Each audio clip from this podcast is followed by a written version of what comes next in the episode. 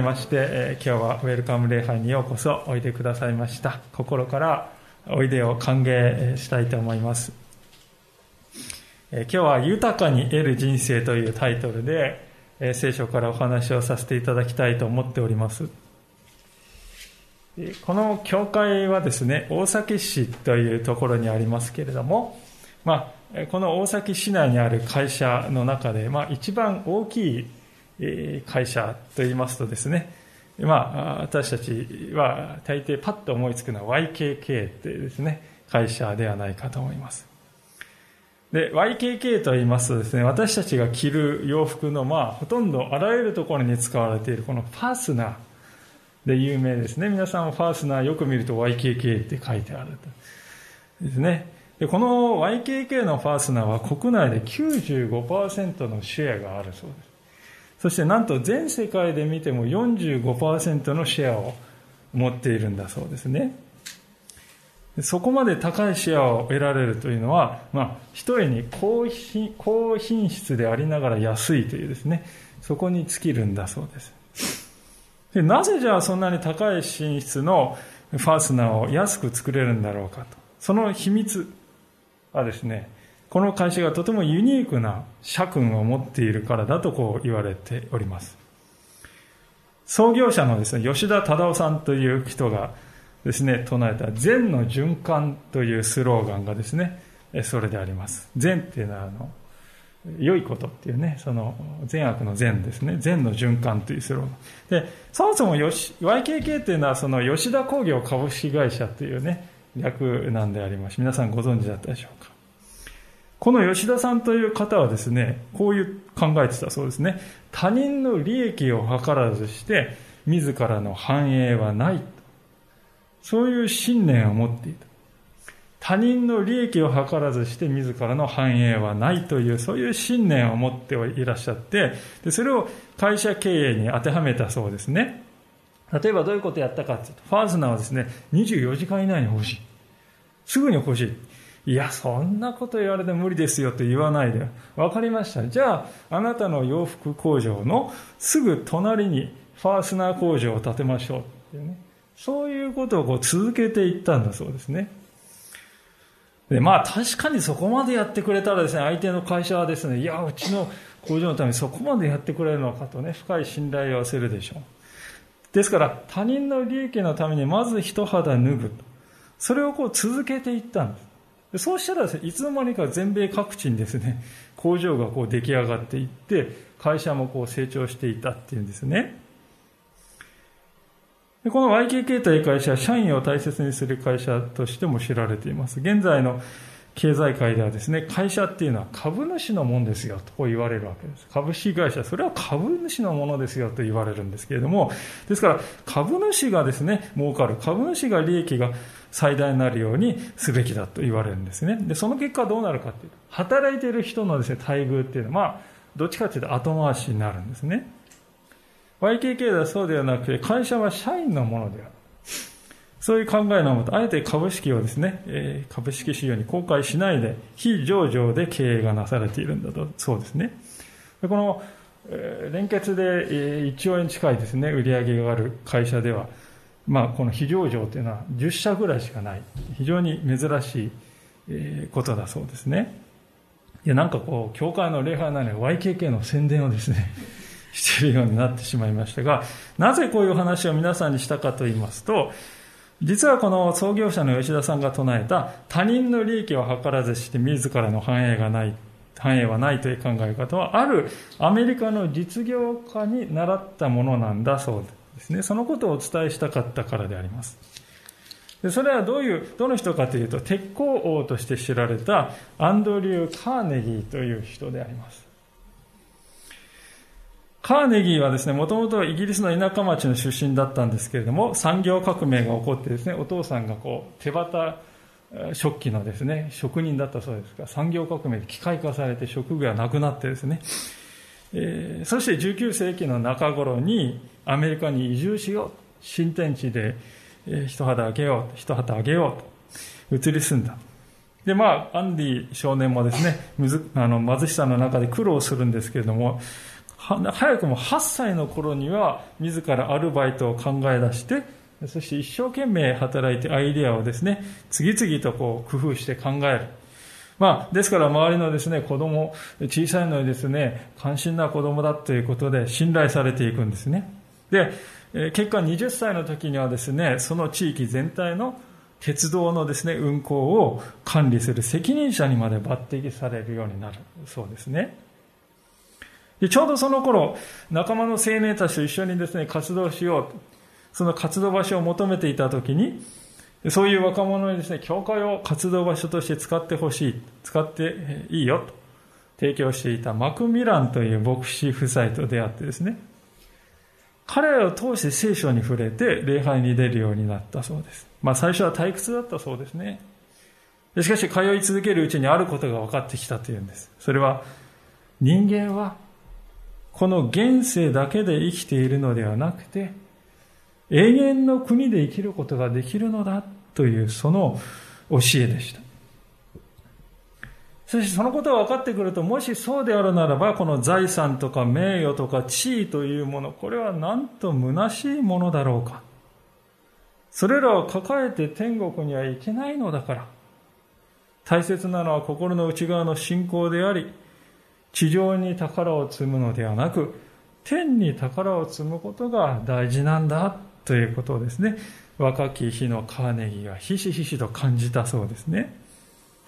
それ以来彼のこの行動の中心にあるのはですね、行動原理にあるのは、天に宝を積む。そのためにはどうしたらいいだろうかということがね、中心に置かれるようになったんですね。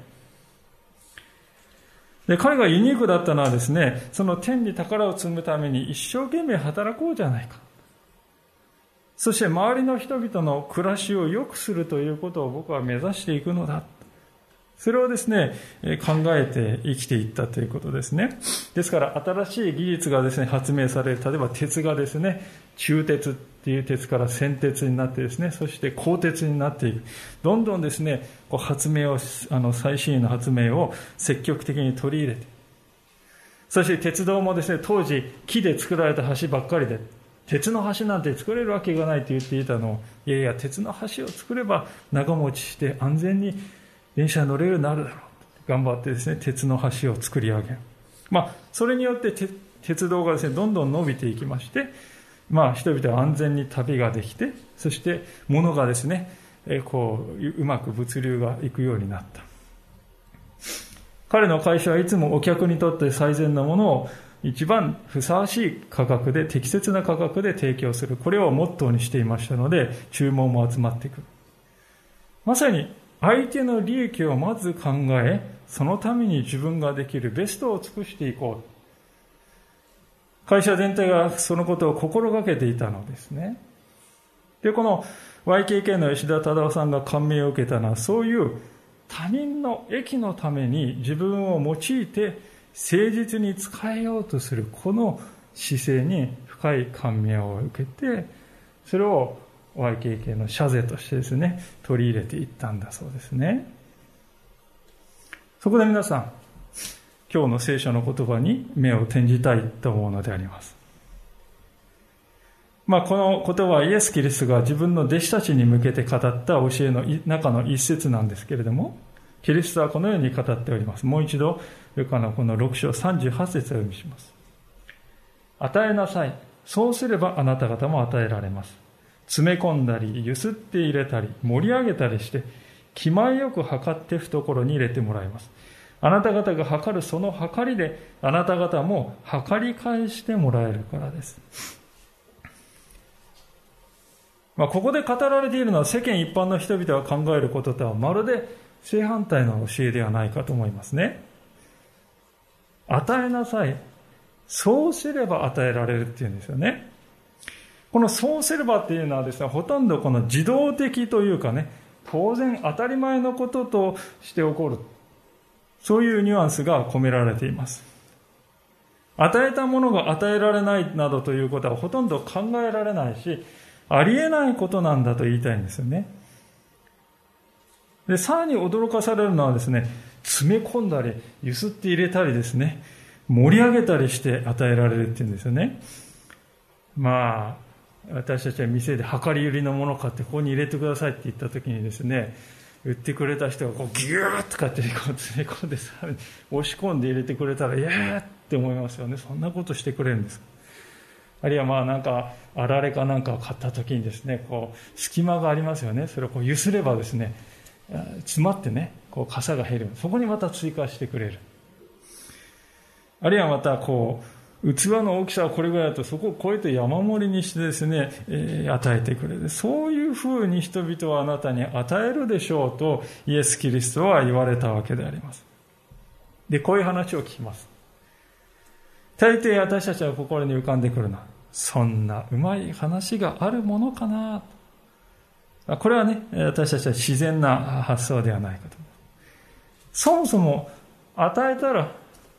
与えるほどなくなってしまうじゃないか。誰もが自分のことだけで精一杯な今の世の中だ。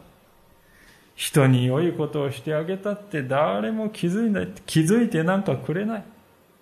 正直に生きたって損するだけだ。適当に切り抜けるだけ方がはるかに得じゃないか。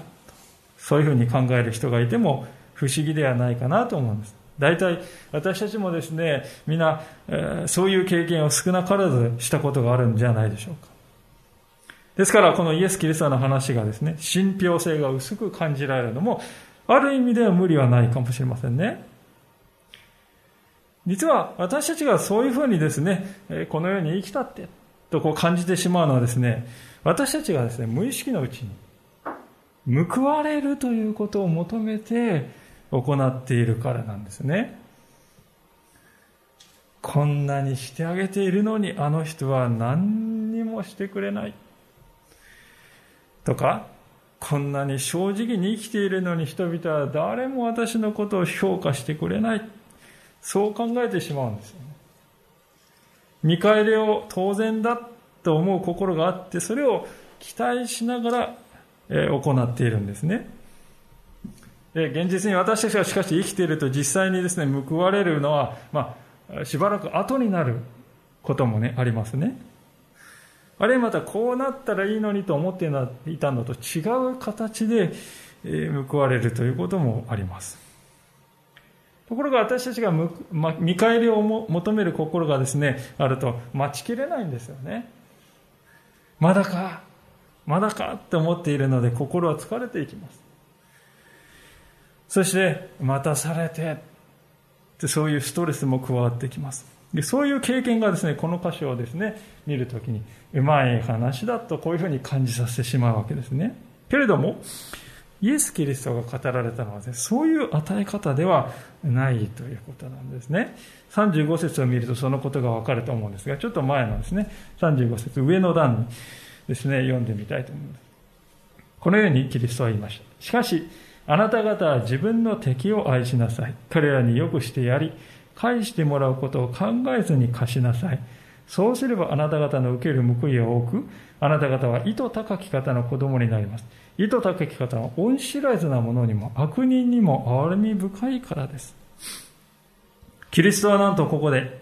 返してもらうことを考えずに貸しなさいとこう言うんですよね。それが愛するということだよとこう言うんです。そんなバカなと思うかもしれません。それは貸すって言わないよね。あげるっていうことだよね。それと同じじゃないかと思うかもしれません。皆さん。その通りです。キリストが語っているのはあなたには返してもらうという正当な権利は確かにある。けれどもその権利を一旦放棄しなさい。その上で貸しなさいというんですね。なぜこう言うんでしょう？それは返してもらおうという考えが頭にあり続ける限りですね、皆さんが相手に接するとき、いつもそのことが頭に残り続けるんじゃないでしょうか？あの人にあれ貸したな。まだ帰ってこない。相手は相手でですね、えー、あなたこの、あなたを見るたびにですね、あ、この人から借りたんだよな。負い目が、えー、心の中に感じる。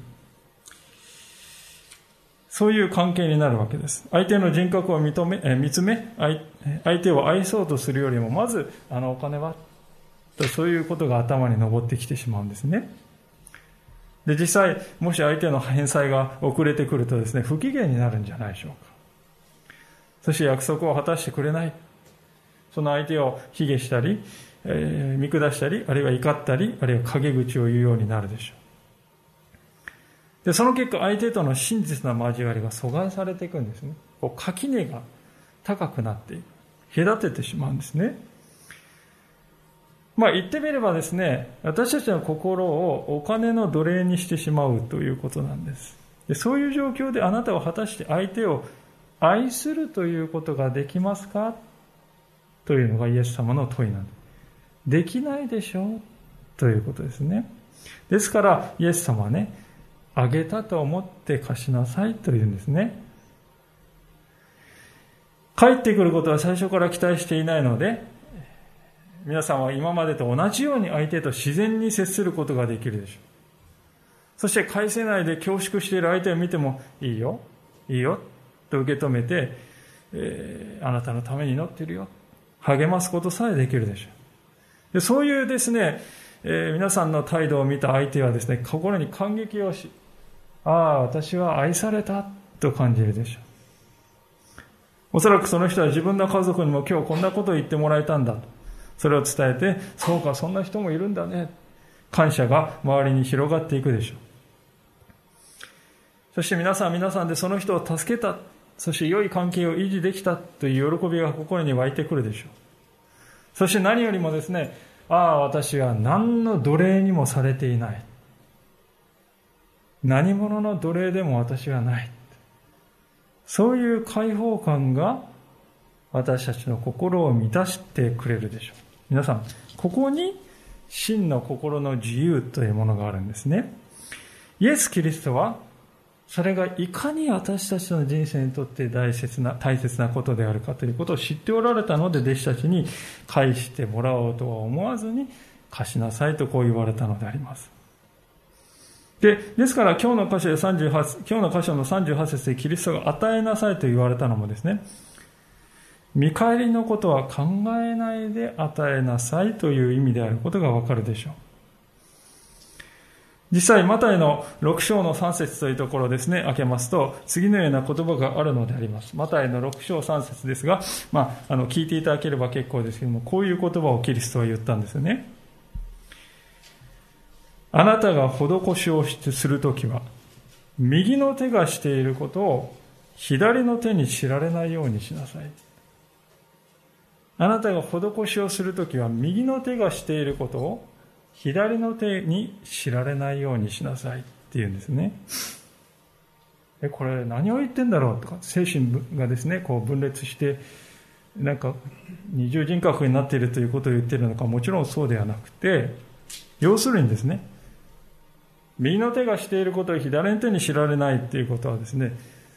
右の手から左にこう行く情報が行く前にもう忘れているっていうことですよ。つまり、人を助けた時はすぐにそのことを忘れなさいという意味ですね。自分はあの人にああいうことをしてあげたんだ。いつまでも覚えている人はもし相手がそれをですね、会った時にコロッと忘れてたりするとですね、ガクッとこく。そしてなんと恩知らずな人だろう。腹を立てたりする。せっかく良いことをしたのにですね、私たちは心はなな一向に晴れないんですよね。しかし、自分のした良いことを忘れている人はですね、見返りがあろうとなかろうと心は自由なままであります。そして相手がですね、もし、あの時はこういうことをしてくださってって感謝してきた時、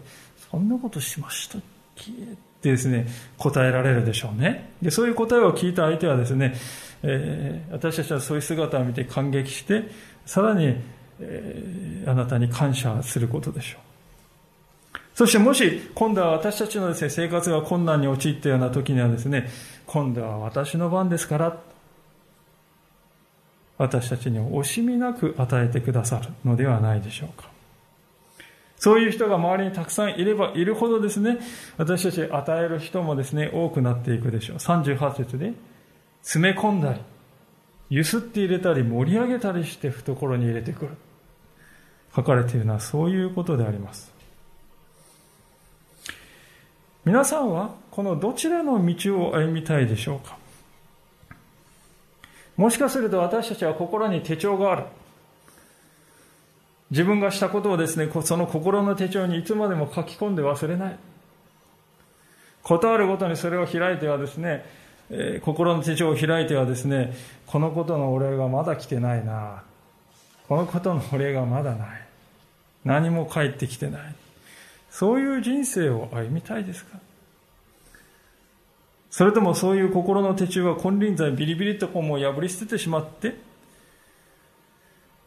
あなたの心はいつも新鮮な気持ちで人が与えてくれるものを大喜びで受け取る、そういう人生を歩みたいでしょうか私はどう考えても後者の人生の方が幸せに生きられることは間違いないのではないかと思うんですね。でそう考えるとイエス・キリストはですね、ここで与えなさいと言っているのは、無理難題を押し付けようとしているのではなくて、それが真の意味で私たちが心穏やかに幸福に生きられる道であるということを知っているからこそ、イエス様はこう語っているんだなということがわかる。キリストはですね、私たちは貧乏にさせたいのではないのです。幸せにしようと願って、こう語っているのだということですね。現代の社会はですね、あまりにもこのキリストの教えから離れてしまっているように思えてならないのです。勝ち組とかね、負け組という言葉をよく聞くのではないでしょうか。最近の若い世代でこういう言葉が流行ってるんだそうです。親ガチャというですね、えー、言葉が流行っているんだそうです。この親ガチャっていうのはスーパーに行きますとね、ガチャガチャっていうあの機械がいっぱい並んでますよね。100円こう入れますとですね、こう回すとですね、ボールが、プラスチックのボールが出てきてですね、それをパカって開けるといろんなものが、おもちゃが入ってるんです。で、中に何が入っているかはですね、こう出して切る、出してみるまでわからないんですね。ちょうどそれと同じように、ああ、自分にはこんな親が当たってしまったけれども、友達はあの良い親が当たった。やりきれないな、ということをね、親ガチャ。そういうふうに彼らは考えているんですね。つまり、今のこの若い世代、親ガチャという若い世代、一度マイナスに落ちの状況に陥ったらもう変えられないんだよと。そういうこの諦め、あるいは閉塞感がですね、若い世代を覆っているのです。なぜこうなってしまったのでしょうか？それは、社会全体が与えるということを見失ってしまう。反対にですね、この人間は役に立つか役に立たないかという自分にとってメリットがあるかないか、自分が受けるということだけで人を見るようになってしまったからではないかと。自分はこの人に何をしてやれるだろうかっていうんではなくて、自分はこの人から何を受けられるだろうか。皆がそういうふうに考えるようになってしまった。そこに原因があるように思うんですね。その点、先ほどのカーネギーには教えられる点がたくさんあるわけです。こんな話があります。ある時、カーネギーの会社で一人のですね、問題社員がいるという報告が上がってきたんだそうですね。で、この人は事務の仕事に配属されていたんですが、集中力が続かない。で、少しやるともう、そわそわしてですね、すぐに席を離れてどっかにいなくなってしまう。仕事をしない。同僚や上司からですね、非難が集まってくるんですね。でも、たまりかねた上司はですね、この人はもうクビにすべきですよとカーネギーに提案した。まあ、カーネギーは、ま、それを待て待てと言って保留にしてですね、こっそりと彼の仕事場をこう見に行ったんですすると、仕事場を抜け出した彼はですね、何をしてたかというと、工場の現場の方に歩って行きましてですね、そこでこうエスタホイサとこうやっている労働者にですね、それ123って言って掛け声をですね、出して励ましながらですね、こっちだこっちだって言ってですね、温度をとってですね、そのチームを導いて生き生きとしている姿を、え、カーネギーは見てしまった。で、それを見たカーネギーはすぐさまですね、このこれこれの人を現場監督に任命しなさいと。そういう事例を書いて出したんだそうですね。後からそのことを知ったこの人は大喜びですね、カーネギーを前にですね、こんなに面白い仕事があったとは驚きですと。そう語ったそうです。こんな人はクビにすべきですよ。そう進言してきた上司はですね、恥じらいながらカーネギーのところに来て、もっと従業員を愛し、理解すべきだったと教えられました。そう語ったというんですよね。私はこのカーネギーの姿勢はですね、イエス様が言う、与えなさい。そうすれば与えられます。まさに地で行く姿に思えてならないんですね。社長であるカーネギーは紙一枚ペッとこう出して、この人を首にこうする。もちろんできたでしょう。事務作業が全くできないんですからね。この人はもう首にして別の事務作業できる人を入れた方が、会社の利益を考えたら儲かる、上がる。これ自然な考えです。でもその一方でね、優秀な現場監督になったはずの人を一人失うことになるんです。何よりそのクビにされた人は、ああ、自分は会社の期待に応えられなかったという劣等感を植え付けられて、そして仕事を失い家族をどうやって養ったらいいんだ。その植える家族が後に残されるんです。私たちは果たしてそこまで考えて決断を下しているのだろうか自分の行動や言葉が相手の人格に何をもたらすか。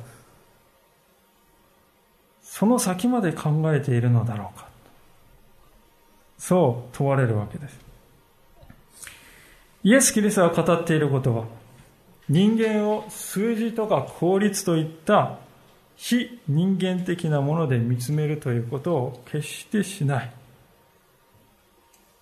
相手を自分と同じ人間として正面から向き合い見つめていくんだと、そういうことであります。言い換えると、愛するということは、相手の立場に自分を置いてみるということです。今私がこの状況にあって、この人の状況にあったら何を一番してもらったら嬉しいだろうかな。それを考えてあげるということです。そうするときその愛は神の恵みとなってあなたに帰ってくるとイエス様は約束してくださっているのです。実はまさにこの他でもないイエス・キリストこそそのことをですね、最も深く体現してくださったお方なんですね。教会に来ると必ずこのある十字架、これはですね、もともとはこの処刑台であります。この十字架の上で2000年前キリストはですね、自分を犠牲にしてくださいました。何のためでしょうか？それは私たちにご自分の命を与えるためでした。キリストは罪のないお方でしたから本来死ぬ必要など何一つなかったのです。ましてこの十字架というのはですね、最悪の犯罪者のためにですね、苦しみがこう最大に続くようにと考え出されたですね、史上最も残酷な処刑の方法と言われる。その、そういう十字架刑にですね、処せられなければならない義務はイエス様には何もなかったのです。それでもキリストは黙ってその刑を引き受けました。何のためです？それは私たちにご自分の命を与えるためであります。私たちは皆ですね、一人の例外もなく、やがてはこの世の生涯を終えますね。そうなったとき、果たしてその先に何があるんだろうか。真剣に考えたことのある人は、稀ではないかなと思うんですね。あの、この日本ではですね、親しい人が亡くなるとですね、〇〇さんは天国に行ったんだね、とこういう言い方をしますよね。まあ、メディアでもですね、新聞でもですね、何々さん天国に行ったとこう言うんです。しかし、その後に仏式で葬儀が行われた時に、その人のお葬式では何と言われるかというと、この方が成仏するためには供養が必要ですよと言われるんですね。天国に行ったはずなのにまだ行っていないことになる。遺族がこの先何十年もかけて供養し続けなければ、この亡くなった人の霊は浮かばれませんよ、というふうなことが語られるんですね。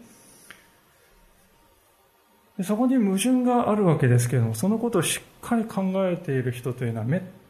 たにいません。もし真面目に考えると自分は一体どこに行くのか。不安でいっぱいになるだろうなと思うんですけれども、誰も考えていないという現実がこの国にはあるわけです。つまり言ってみれば人は自分がどこに行くんだろうかということも知らないままに生きていて、そしてこの生涯の終わりを迎えていくということですね。キリストが十字架で死んでくださったのはまさにそういうふうにニッチもサッチもいかない私たちに新しい命を与えてくださるためです。十字架というのはですからキリストがご自分の命を私たちに与えてくださった場所なんです。キリストは与えなさいと今日の箇所で言いました。そのように命じたイエス様はまず自分自身が率先して与える姿勢を示してくださったのです。命までも惜しまずに与える愛をまず私たちに示してくださったのです。キリストはまた35節で敵を愛しなさいと命じておられますが、まさにキリストはですね、イエスそんなの人は知りませんよと私たちが無視していたその時に、まあ、イエス様イエス様に敵意さえ抱いていたその時に、ご自分の最も大事な宝である命を差し出してくださったんです。ここに愛がある。この愛を私たちが心を開いて受け取るときに、私たちは人に与えることができるようになるということですね。最後に、カーネギーについてもう一つの逸話を紹介してですね、今日のお話を閉じていきたいとこう思っているんですけれども、それはですね、この彼の会社が順調に成長していたところのことでありました。社会がですね、だんだん成熟していきますとですね、この社会全体が労働者の権利と待遇改善というのをもっと図るべきだという雰囲気になってきましてね、いろんなところでこうストライキが頻発するようになって、労働運動が起こるようになっていったんだそうですね。で、カーネギーの会社は待遇はですね、他の会社よりは良かったんですが、それでも例外ではなくて、200人以上の労働者がですね、ストライキするぞとこう予告していたんだそうです。重役たちはですね、カーネギーのところで幾度にですね、あの連中は皆クビにしてしまいましょう。そう進言してきたんだそうです。しかし、自分自身が若い頃にですね、苦労した経験を持っているカーネギーはですね、この労働者が語っている主張は痛いほど理解できた。と同時に、えー、経営者である。利益を追求する使命がある。そのことも理解しておりました。で、まさに板挟みですよね。で、そこで彼は一日猶予をくれと言って、え会社の外に出た。まあ、疲れ切った心ですね、散歩をしている時に懐かしい顔が目に入ったって言うんですね。それは青年時代、カーネギーを導いたマクミランという牧師でありました。で、早速、これこれ、カクカクしかじかで、こう事情を話しますと。マクミラン牧師は聖書の中の一つの例え話を語ったそうであります。それは、武道園の労務者の例えとして知られている話ですね。この武道園の労務者の例えっていうのはですね、武道園を持っている主人がですね、市場にこう出て行って、で、1日1デナリの給料でどうだと。分かった。まあ大体1万円ぐらいですね。で、早朝に行ってですね、雇って。まだ足りないのでお昼に行って雇って。まだ足りないので午後に行って雇って。で、最終的には夕方になってですね、さらに雇った。もうあと1、2時間ぐらいしか残ってないところで雇った。で、その給料を支払う段になってですね、後に来た人から給料を1デナリずつ払ってで当然ですね、そうすると、朝から来た人はですね、もっともらえるんじゃないかって期待したけども、やはり1デナリしかもらえない。で、それで早朝の労働者はですね、なんで私たち1デナリなんですかって文句を言う。でも主人は、あなたと私は1デナリ約束しましたね。それともあなたは後に来た人が1デナリもらったのを見て妬ましく思っているんですか？こう言ったっていうんですね。人間はこのように人を能力とか何を成し遂げたかで、えー、判断するけれども、神は人を能力や何を成したかで差別することはないんですよ。こういうふうに牧師から聞かされたカーネギーってんですね。早速会社に U ターンして戻っていってですね、全社員を前にこの話、今の話を聞かせた後でこう言ったっていうんですよね。昔から今に至るまでこの言葉は真理であります。確かに一日中働いた者とわずか1時間しか働かない者とに同じ賃金を与えるなど狂気の沙汰とも言えるでしょう。しかし、えー、そもそも人を能力に応じて賃金を払うことにした時点からすでに過ちを犯していたのでした。この不合理なる例え話は私たちが忘れてしまった大切なことをもう一度教えてくれます。労働者がいかなる能力を持つとも同じ扱いをし、その生活の保障をしなければ問題は解決できないのであります。私は250名を解雇いたしません。それとともに、責任を取る意味で今日限り私が社長の座を降りることを決意した次第です。一瞬ピシャーとこう静まり返ってです。その後すぐにその場にいた誰もがですね、今度は自分の主張を振りかざすんではなくて、いかに自分の考えが偏っていたかということを次々と告白する場所に変わって、そしてストライキは収まっていったということなんですね。皆さんはこの話を聞いて何を思われたでしょうか神様の愛というのはこのようなものだということです。そしてこれこそはですね、受けるということよりもまず与えるということを考えている人生の力だということです。私たちはどうでしょうか？今まで受けることばかりを考えて生きてきたかもしれません。けれどもそうやって受け取ったものと引き換えに大切な人々の心を失ってきたのかもしれません。今日からそのような生き方を逆転させようではありませんか。受けることのよりも先にまず自分はこの人に何をしてあげられるだろうか、与えることをまず考えようではありませんか。そして今まで失ってきた人々の心をもう一度取り戻そうではありませんか。キリストは私たちがですね、キリストを愛して必要とするよりも前に、まずご自分のことを私たちに与えてくださいました。すべて私たちを愛しているからであります。この愛を私たちがですね、いただいて心を満たしていただこうではありませんか。そして、与える人生へと変えられていこうではありませんか。その先に、神様の祝福を豊かに得る人生が私たちを待っているのではないでしょうか。一言、この聖書の言葉を胸にお祈りを捧げたいと思います。